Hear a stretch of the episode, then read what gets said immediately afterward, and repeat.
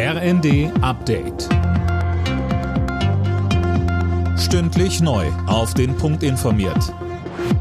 Ich bin André Glatzel. Guten Abend. Der Polizistenmörder von Kusel muss lebenslang hinter Gitter. Der 39-Jährige hatte im Januar zwei Beamte bei einer nächtlichen Verkehrskontrolle erschossen, um Wilderei zu vertuschen. Gerichtssprecher Michael Stiefenhöfer.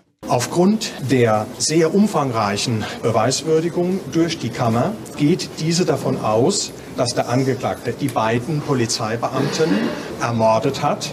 Und zwar hat er mit zwei Schüssen einer Schrotflinte auf die Polizeibeamtin geschossen und mit einem Schuss einer Schrotflinte und drei Schüssen eines Jagdgewehres auf den Polizeibeamten. Damit Fachkräfte aus dem Ausland künftig leichter in Deutschland arbeiten können, hat die Bundesregierung jetzt ein neues Einwanderungsgesetz auf den Weg gebracht. Ohne Zuwanderung lässt sich der Fachkräftemangel nicht bekämpfen, so die zuständigen Minister. Die EU-Kommission hat den Mitgliedstaaten das Einfrieren von mehr als 13 Milliarden Euro an EU-Mitteln für Ungarn empfohlen. Brüssel wirft Budapest Korruption und massive Probleme bei der öffentlichen Auftragsvergabe vor. Die Mitgliedstaaten müssen noch über die Empfehlung entscheiden.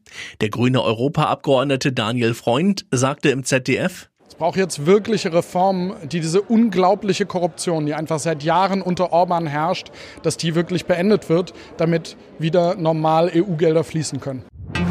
Australien hat es bei der Fußball-WM ins Achtelfinale geschafft. Die Socceroos setzten sich mit 1 zu 0 gegen Dänemark durch. Die schon vorher qualifizierten Franzosen mussten sich im letzten Gruppenspiel mit 0 zu 1 gegen Tunesien geschlagen geben. Alle Nachrichten auf rnd.de